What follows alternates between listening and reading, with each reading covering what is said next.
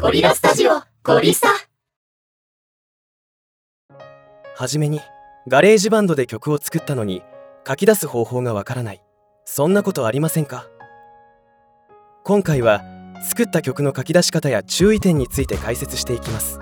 それでは見ていきましょう。作った曲を書き出す前に曲が完成してやっと書き出しすることができました。念願のストリーミングや YouTube、CD などに曲を書き出そうとした時あれ？これどうしたらいいの？と断念することになったらせっかく作った曲が台無しになり次回から曲を作ろうという気がしなくなります。そこで今回は作った曲を書き出すために必要な知識を解説していきます。書き出す方法はたくさんありますが大事なことは全て一緒ですのでこの機会に正しい書き出し方法を覚えて作品を書き出してみてください。さあ作った曲を書き出そう。それでは作った曲を書き出していきます。まず書き出す前にチェックするポイントがあります。一つは書き出す曲の音量はクリップしていないか。クリップというのはデジタル録音特有の音割れです。音が割れると元には戻りませんし聞いていても気持ちよいものではありません。クリップが割れていないかは必ず確認しましょう。それともう一点注意することがあります。サイクル範囲を入れて書き出しをすることです。なぜかというと完成した楽曲を書き出して失敗したことに気がつかず CD に焼いて聴いてみると最後の音が途切れている。ってことがザラにあります。これ結構やってしまうので絶対にサイクル範囲を入れて書き出しましょう。共有で書き出す。まず最初にメインメニューバーから共有を選びます。そうしたらプルダウンメニューに曲をディスクに書き出すが出てくるのでそれをクリックしましょう。次にこんな画面が出てきますので上から順番に設定していきます。まず一番上の名前は自分の好きな名前を入れてください。今回は新曲としましたがどんな名前でも大丈夫です。名前にこだわりがある人は申し訳ないです。次にタブですがこれはつけてもつけなくてもどちらでもいいです。つけたい人はつけてくださいね。場所ですがこれはどこに曲を書き出すかというものになります。今回はデスクトップに書き出したいためデスクトップとしました。デスクトップが出てこない人はコマンドプラス D を押してください。項目がデスクトップに変わるはずです。オーディオ形式。ここからが少し分かりにくいと思いますがオーディオの形式を選択していきます。オーディオの形式とは何か？という人はオーディオの形式の記事を参考にしてみてください。詳しく説明しています。AAC AAC は圧縮ファイルになります。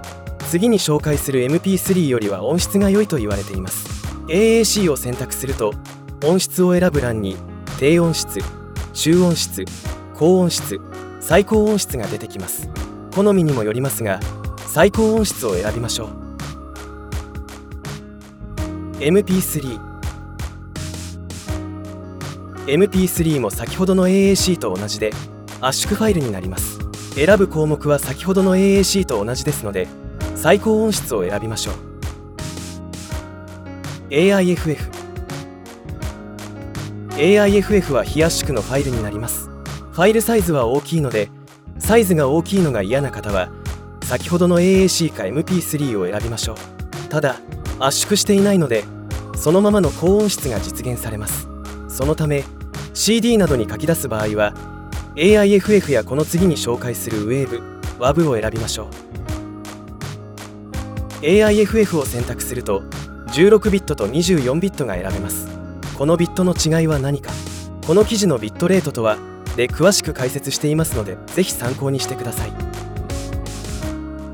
ではここでどちらを選べばよいのかというと CD を作成するのであれば必ず16ビットを選んでください。CD は16ビット以上のビット数では作れないためです。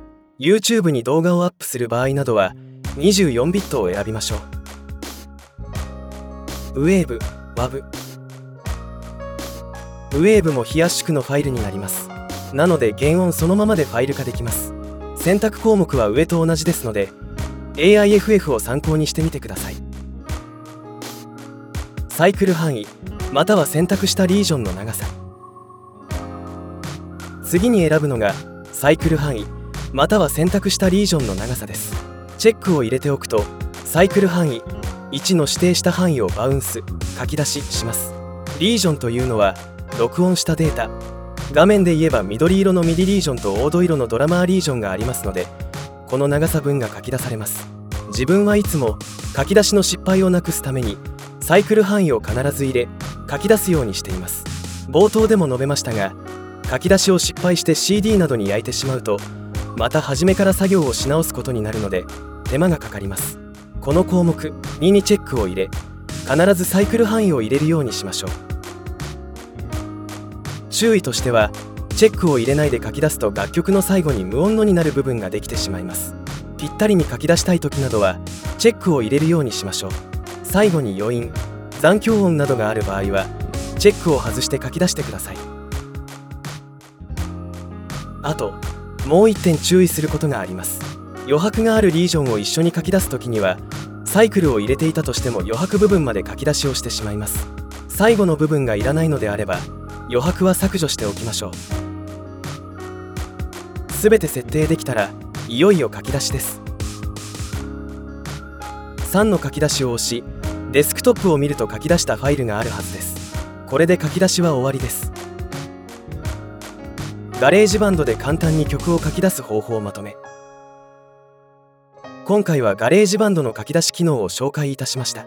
上位版のロジックプロではもっと細かく設定できたりしますがガレージバンドでもそれなりの書き出しができるためいろいろ試してみるのも良いのではないでしょうか。書き出しのミスを減らしてスムーズに作業してください。それではこれ